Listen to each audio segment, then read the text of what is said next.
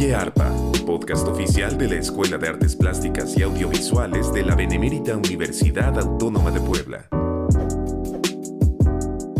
Gracias por acompañarnos en una emisión más de Oye Arpa, el podcast de la Escuela de Artes Plásticas y Audiovisuales en el que damos buenas noticias, noticias interesantes para la comunidad de la Escuela de Artes Plásticas y Audiovisuales y también para la Benemérita Universidad Autónoma de Puebla. Tenemos temas académicos, temas eh, de logros artísticos de nuestras estudiantes y de nuestros estudiantes y temas que tienen que ver con el quehacer mm, de nuestra escuela. En este caso, el día de hoy vamos a platicar eh, de un tema que no hemos tratado, que está relacionado con eh, el ámbito de la cinematografía y que se relaciona, que tiene que ver concretamente con el equipo que requiere la cinefotografía, además de, de, otros ámbitos del, del, quehacer cinematográfico, pero concretamente la cinefotografía, que es un, es, bueno, es todo un tema eh, del cual vamos a, a, platicar el día de hoy a raíz de una visita académica que uno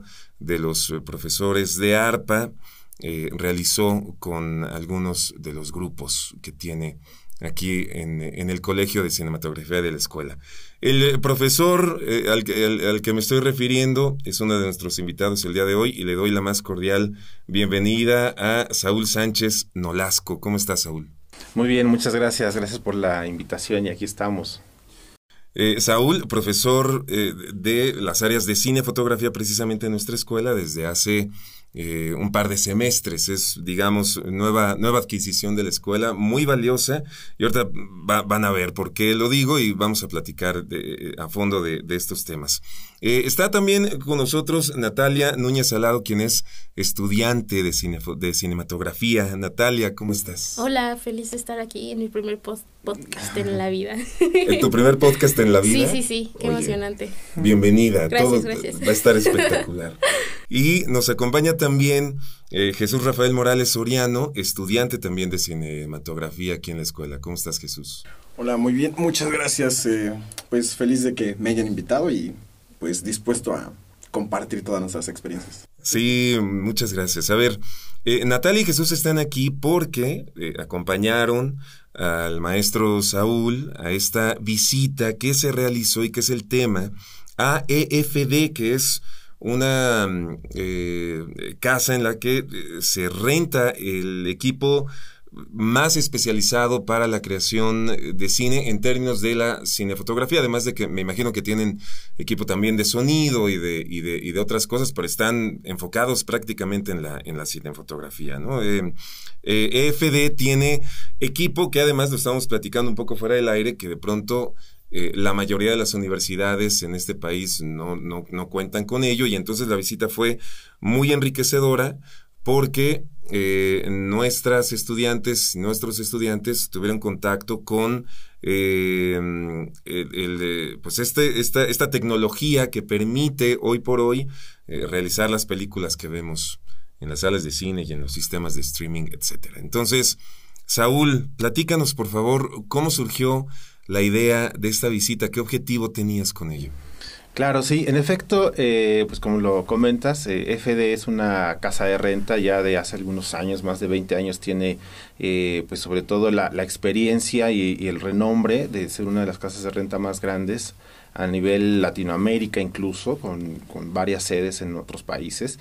Y, pues en, cierto modo me nació la idea de, de que se vincularan la comunidad estudiantil, con esta, esta casa de renta eh, se dio la posibilidad y el objetivo principal era que tuvieran el, contacto con, una casa de renta a nivel profesional que aparte pues nos, nos brindara eh, las eh, vamos a poner así como la experiencia la vivencia de, de poder eh, ver y, saber cómo funciona parte del, del, proceso y del equipo con el que ellos cuentan que basta decir que también es de última tecnología pues en, en, términos de equipo de cámara equipo de iluminación equipo equipo ya robótico para eh, cámaras de, de, filmación de, de, miles de cuadros por segundo, cámaras ultra rápidas, grúas, dollies, en fin. Entonces, como se especializan en esa parte, las materias de cinefotografía e iluminación avanzada y estética de iluminación, que son de las dos de las materias que estoy impartiendo actualmente, eh, pues tienen eh, prácticamente como ese rubro de, de, de, ser, por así decirlo, las más avanzadas en términos del plan de estudios. Y, a estas alturas, pues una de mis inquietudes ha sido que pues tengan el contacto con ese tipo de equipo que bien como comentas, pues es muy difícil tenerlo eh, pues de entrada en la, en la praxis este, estudiantil, ¿no? Este, académica, y en, la, en, lo profesional es algo con lo que eh, seguramente o eh, se busca eventualmente que, tengan contacto, ¿no? Entonces esa es la idea y es encaminarles sobre todo eh, cuáles son, cuál es esa tecnología más allá de mostrarles tal vez una presentación de estas son las nuevas cámaras de Sony, por ejemplo, pues que las vieran allá, ¿no? Entonces ese, ese era el objetivo principal de la, de la visita que eventualmente, eh, pues aquí tenemos dos de los estudiantes de, de estas materias, pero eh, fueron eh, 22, 22 alumnos los que tuvieron el, el, contacto directo con, con, con esta experiencia.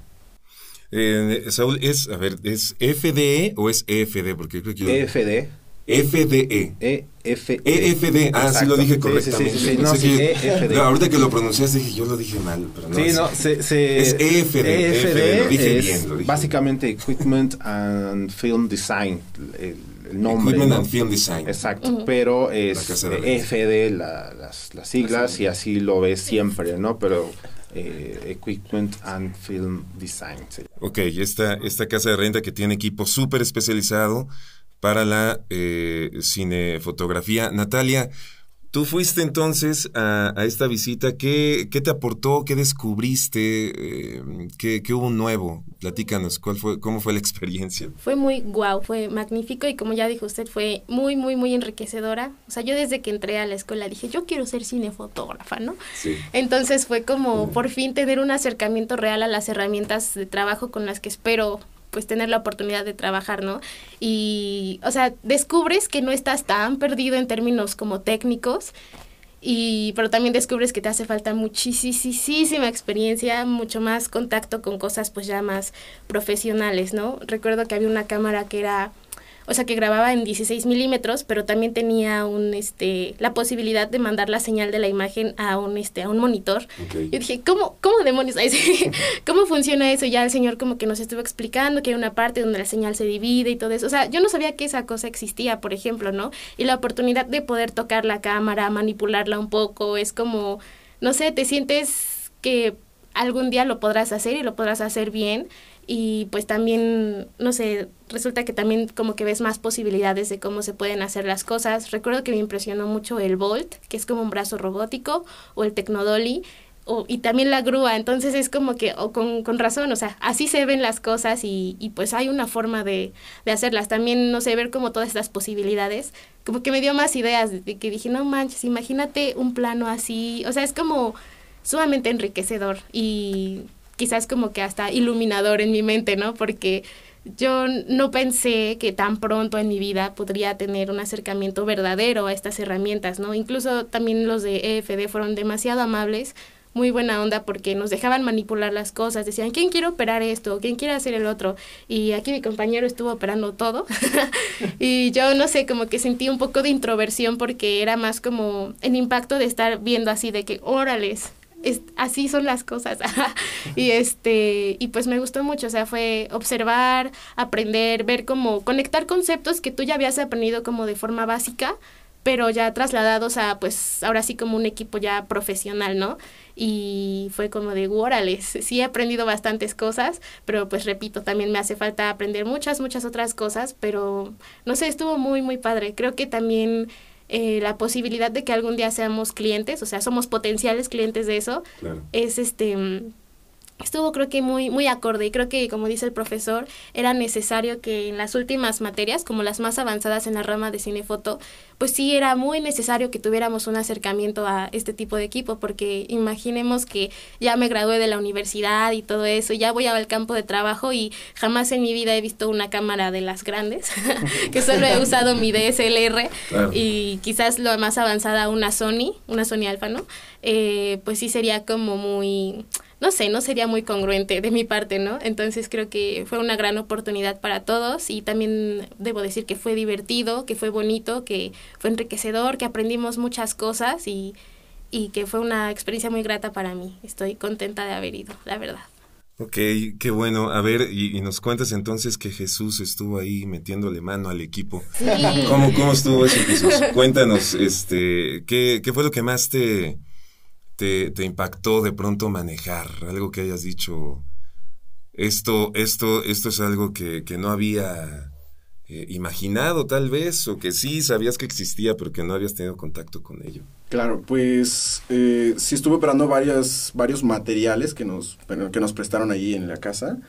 Y mm, creo que puede sonar un poco, eh, yo diría que irónico, porque lo que más me impresionó a mí tal vez fue este que me permitieron estar en, la, en la grúa Dolly de la, de la ARRI de 16 milímetros que mencionaba Natalia. Que, o sea, pues creo que digamos que es casi lo más, actualmente ya diríamos como lo más básico en, el aspecto más alto de la cinematografía, ¿no? Una cámara que graba en, pues en, pues en emulsión, en, en película de nitrato. Entonces, mm, honestamente creo que fue una experiencia muy grata y muy... Eh, emocionante poder relacionarme con la primigenia del cine, o sea, con, con, con, lo clásico, el equipo, el equipo más, más, más clásico que puedes imaginarte para ese momento. Entonces, eh, creo que fue muy nutritivo para mí, o sea, eh, sentirme conectado con, con los inicios del cine y, y en general. Y otro de los equipos que me permitieron manipular fue un, pues un chaleco antigravedad con la cámara. Y que es honestamente algo que yo tenía muchas ganas de hacer, porque eh, yo soy pues alguien que como cinefotógrafo le gusta moverse, ¿no? Le gusta sentirse atado a, las cosas. Quiere, quiere observar, moverse, experimentar. Y con ese tipo de cámaras, pues, eh, tenerla suspendida y, y, que realmente tú eres el tripié de esa cámara, tú eres quien dice dónde, dónde va y cómo cómo va a mostrar las cosas, fue es lo que más me encanta, sentir esa libertad con la cámara, con, con mis propios ojos y los de la cámara. Y pues la verdad es, es, es realmente excitante eh, sentirte, sentirte como en casa de alguna manera hablando como realizador, sentirte en un lugar al que sabes que perteneces de alguna forma, que aunque no eres eh, un gran realizador cinematográfico, eh, sabes que es el lugar al que te estás encaminando de alguna forma. Me sentí como en esa película de, de Monsters University, viendo, viendo la fábrica, cómo llegan los grandes a, enseñarte ese recorrido en la gran empresa. Y pues, eh, pues sí, creo que simplemente me, me motiva a llegar a un objetivo, que es pues ser tan grande como aquellos a quienes admiro. Claro. Oye, eh, a ver, Saúl, ahora que, que, menciona Jesús este, este equipo con el que tuvo contacto, de pronto siento que hay quien puede estarnos escuchando y decir de qué carambas están hablando. No, no sé si pudieras, eh, no, un poco, eh, quienes no están muy familiarizados con la, con la terminología, eh, ¿podrías, eh, Saúl, dar como un, un panorama de eh, que sea lo más aterrizado posible de ¿Qué es lo más avanzado que hay hoy en México disponible eh, a través, eh, eh, entiendo, de esta, de esta casa de renta EFD? Em, ¿Cuáles son las grandes innovaciones para hacer cine con las que se cuenta en este país? y, si lo puedes de alguna manera traducir para que todo el mundo pueda más o menos entenderlo de la mejor manera. claro. Trataré de, sintetizar de algún modo la, tanto la terminología y algunas de las cosas que pues pasaron en, la visita, eh, pero una cuestión importante que mencionar es cómo el equipo de FD pues realmente eh, digamos que se preparó, por así decirlo, y eso es algo que ellos hacen normalmente cuando se tiene la posibilidad eh, se preparó como para recibirnos, ¿no? Porque inmediatamente de, llegar eh, pues podíamos pasar con ellos a un área que prepararon para eh, montar gran parte de las de la tecnología de luz que ellos tienen. Entonces, pues estamos hablando de que tienen tecnología de luz desde luces incandescentes, tuxtenos, que son las luz típicas luces como fresneles que conocemos de la industria del cine, que ya no se usan tanto, y luces muy potentes también para iluminar, por así decirlo, un exterior de noche para que parezca como de día, que son tecnologías HMI, por ejemplo. Y estamos hablando de que se imaginen luces eh, de, pues no sé, como hasta de un metro de, de, diámetro, por ejemplo, ¿no? Y ellos tuvieron la oportunidad de hasta tomarse fotos con ese tipo de luces. Este, un metro, un metro de diámetro. De diámetro, Un HMI, eh, eh, digamos, es una luz muy, muy potente para exteriores. Para exteriores, por ejemplo. Pero que estás diciendo que permite eh, que en la noche tú puedas iluminar como si fuera de día, casi casi. Tú puedas simular un día, tú puedas simular que hay sol. Totalmente, que hay sol en la escena, este, bajo ciertas condiciones, obviamente. O sea, no quiere decir que vas a iluminar todo, no sé, toda una cuadra, todo, todo un set completo. ¿no? Todavía no sustituimos al sol. Todavía no, sustituimos al sol. Eh, y, de mediodía, Exacto, no imagínate eso. Podría ser, pero hay que determinar como qué tipo, cuántas luces necesitas, ese tipo de cosas. Eh, otro tipo de, tecnología que ya fue como gran parte de lo que ellos tienen es de lo, de lo nuevo en cierto modo, que es eh, tecnología LED. Entonces todos sabemos que es un LED, pues están los mismos celulares, la lamparita, ese es un LED, ¿no? esa sería como la forma más básica de, explicarlo. Pues ahora imagínense esos LEDs, esos pequeños LEDs, pero por cientos, ¿no? O sea, lámparas, ¿sí? Con cientos de LEDs, que básicamente lo que te van a hacer pues, es multiplicar la intensidad de esa, de esa luz y eh, con tecnologías donde las puedes controlar con dispositivos móviles, ¿sí? Eh, puedes controlar más de una sola luz al momento, puedes, y estos ya son paneles incluso, ¿no? Eh, paneles, pensamos tal cual en luces con no sé, rectángulos de 1,20 por 60 centímetros, ¿sí? que básicamente son eh, muchos, muchos LEDs y eh, con la intensidad así, eh, digamos que la más alta que se puede hacer, porque hay de diferentes tamaños, obviamente, cambian de color, o sea, son RGBs, entonces cualquier color va a poder ser posible, están automatizadas, puedes crear efectos de fogatas, puedes crear efectos de televisión, o sea, en cierto modo ya tienen digamos, una programación, un, CPU, por así decirlo, que te permite controlarlas, eh, tanto en intensidad, este, setear, no sé, eventualmente que, que, hagan algo que tú necesitas en cierto momento, que cambien de color de uno a otro. Y eh, lo que montaron, que eso fue algo muy interesante, eh, conectaron todo este tipo de luces que estamos comentando a una consola de iluminación. Entonces, eh, esto ellos lo hacen a través de una tecnología que se llama DMX, que es conectar eh, cada una de estas luces para que remotamente la puedan no solo apagar y prender, sino que hasta automatizar. O sea, y ellos vieron como con una consola que ya prácticamente también es una computadora, eh, programan las luces para que hagan algo en cierto momento. esto va de la mano con la iluminación de espectáculos también. O sea, no quiere decir que solo se ocupe en cine, sino que ya va de la mano con iluminación en espectáculos, no sé, este, conciertos y ese tipo de cosas. Que me imagino, perdón que te interrumpas, también deben ser clientes de ellos. Lo, hay, sí, hay, hay ese tipo de, de, cuestiones en donde la necesidad es, sí, no sé, iluminar como algún tipo de, espectáculo, eh, concierto, en fin, pero eh, lo aplican también en cine. O sea, se puede aplicar en cine, porque dentro de la narrativa también puedes eh, requerir que se prenda la luz en un cierto momento, que se apague, que cambie de color. Entonces, como ya es más práctico hacer, eh, ellos cuentan con ese equipo. Ahora, no quiere decir que eso no se, no se hacía antes o que no se pudiera hacer antes. Aquí lo importante es que se cuenta con la tecnología pues de última generación, por así decirlo, que lo permita hacer de una manera más sencilla. O sea, antes, ¿qué se podía hacer? Pues se conectaba un dimmer, que te, de hecho los hay todavía, ¿no? Que incrementa o disminuye la intensidad de la luz. O que quieres colorear la luz, bueno, pues colocas, ¿no? Ciertos filtros. Entonces, sí se, se podía hacer, obviamente, pero ahora la, el proceso de automatización, por así decirlo, es lo que, pues, en cierto modo, está como más allá de moda es lo que pues en última tecnología te, te, permite, ¿no? todo lo que ellos tienen. Entonces, empezando por eso fue como de lo, de lo que eh, se comenzó a explorar. Obviamente también está, eh, estuvo el recorrido por eh, los móviles, que básicamente son camiones repletos de fierros, por así decirlo, lo que conocen como tramoya, para soportes o tripiés, si lo quieren ver así, para luces, ¿sí? los este, Centuries, en fin, que también comúnmente se le conocen en, la industria. Eh, toda la, digamos que toda la herramienta y fierros para montar las luces, porque las luces no están en el viso, eh, no, no están, o sea, no las cuelgas de cualquier lado, ¿no? Se necesitas fierros a final de cuentas, ¿no? Comúnmente decirlo. Eh, entonces, el recorrido por esa, por esa área también se hizo.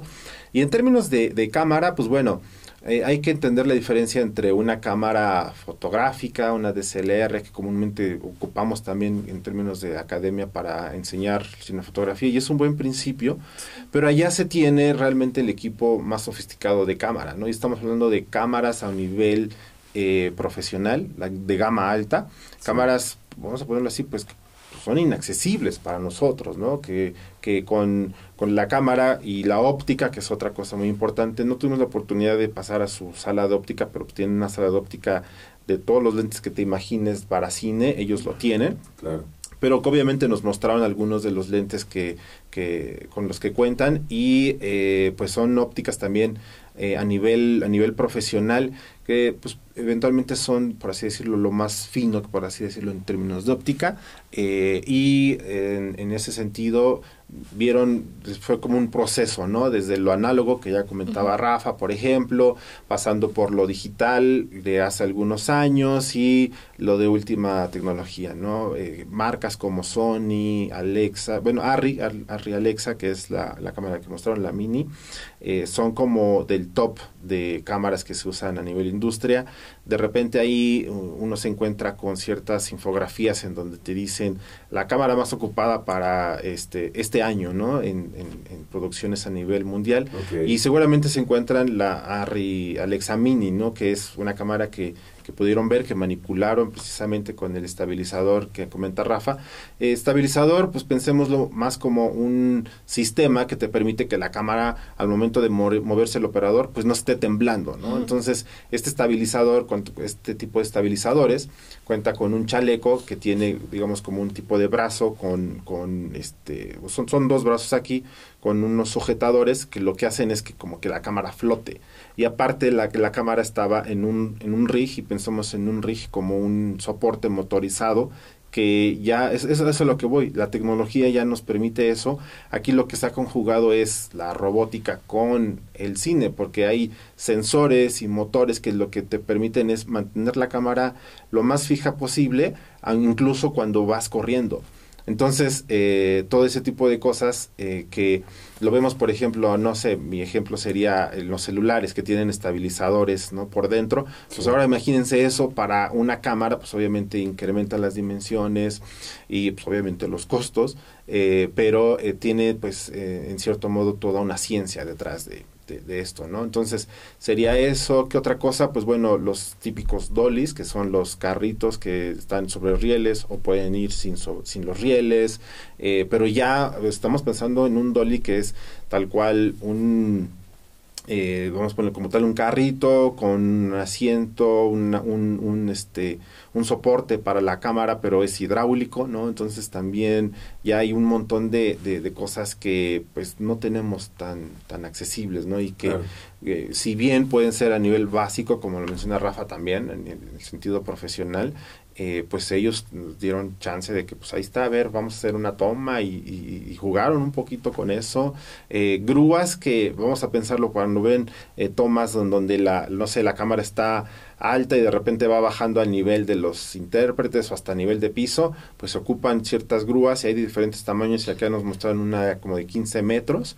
Imagínense un brazo, aparte era una, una Tecnocrane que era igual electrónicas y básicamente lo que estamos hablando son de tecnología que ya ni notas el, el, digamos que el esfuerzo que hacen los, los que están ahí moviendo las, las, los, los, mecanismos, ¿no? Sí, sí, sí. Ya ni les pesan, esos son mucho más este, fáciles de manipular, incluso usan manivelas que son controles inalámbricos, ¿sí?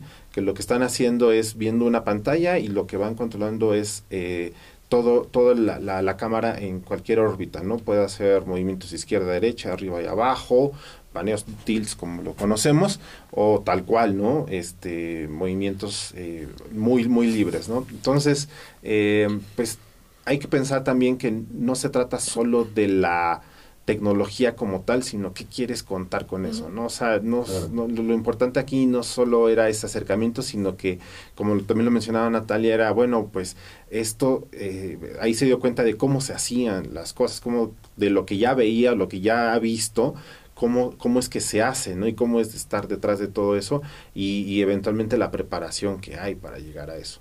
Y pues al final ya digamos que sí fue como un recorrido, por así decirlo, cronológico, eh, pasando también por las cámaras ultra rápidas, que eh, por a eso me refiero y siempre doy el ejemplo, ¿no? De, seguramente han visto un partido de fútbol en donde de repente pasan la toma de la Phantom, ¿no? Entonces es eso, es eso básicamente, Phantom. la famosa Phantom.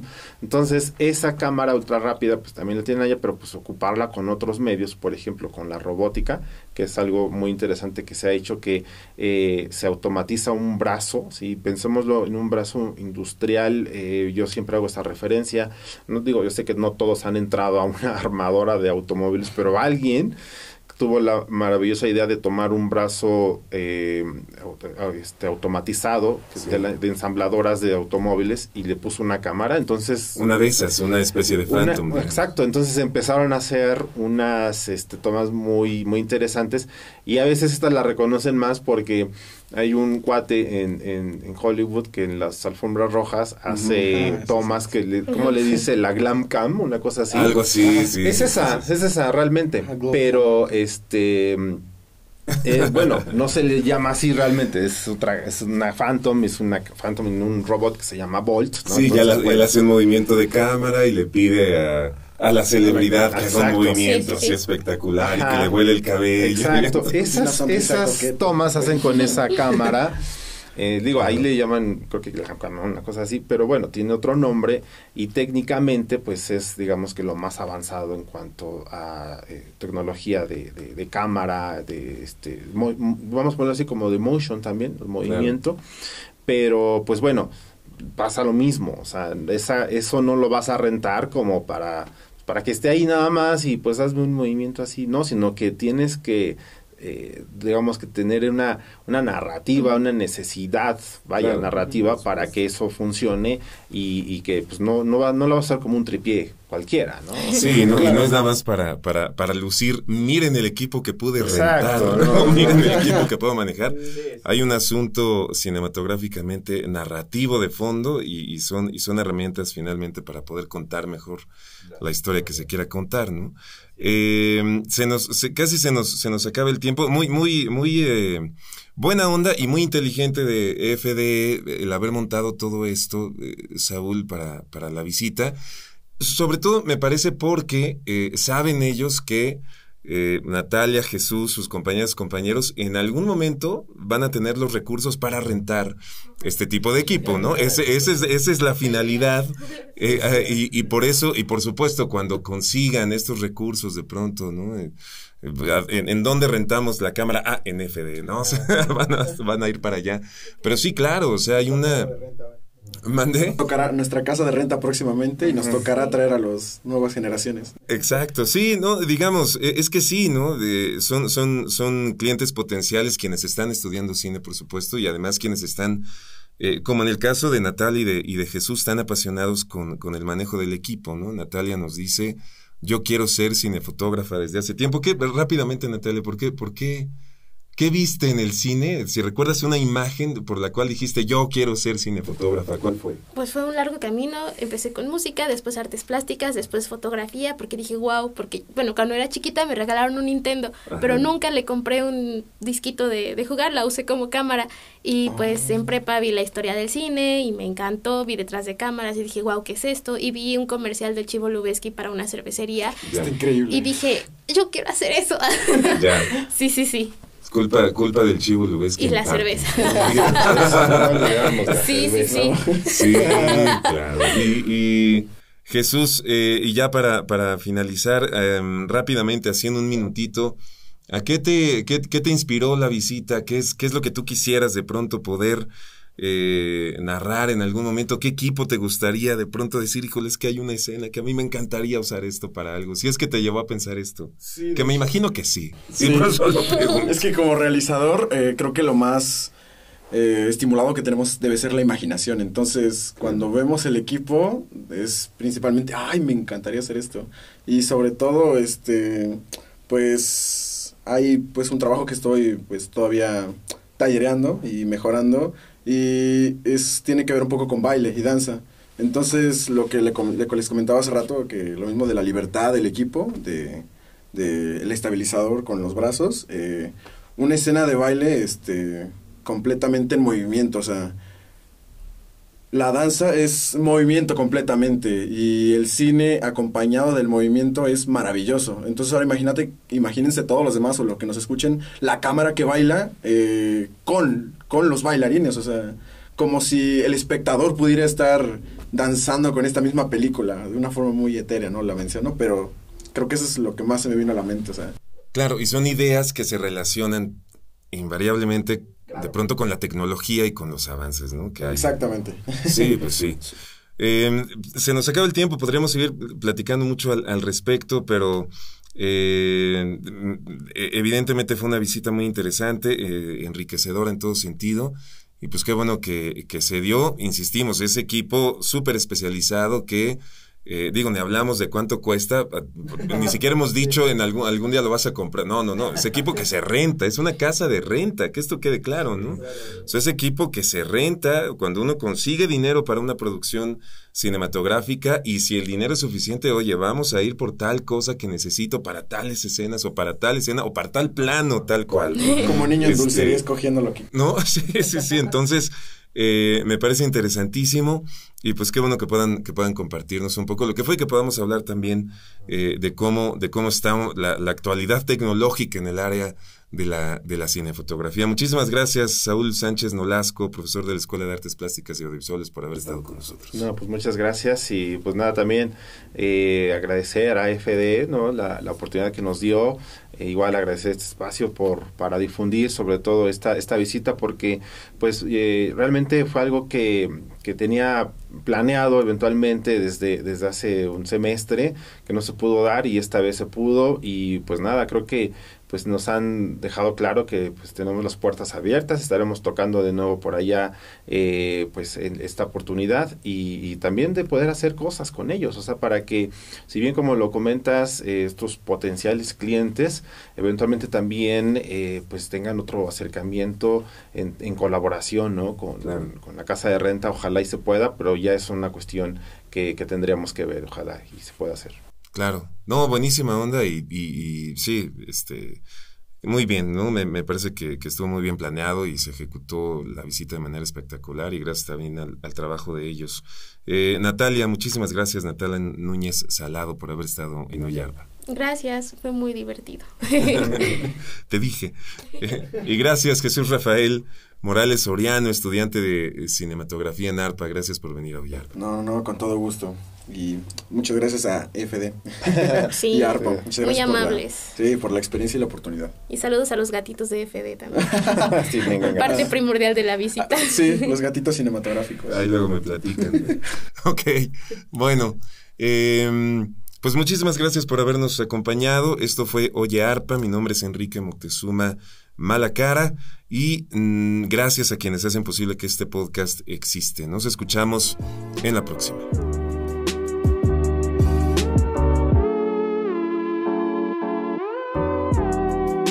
Esto fue Oye Arpa. Edición Jan Steven Sánchez Navarro.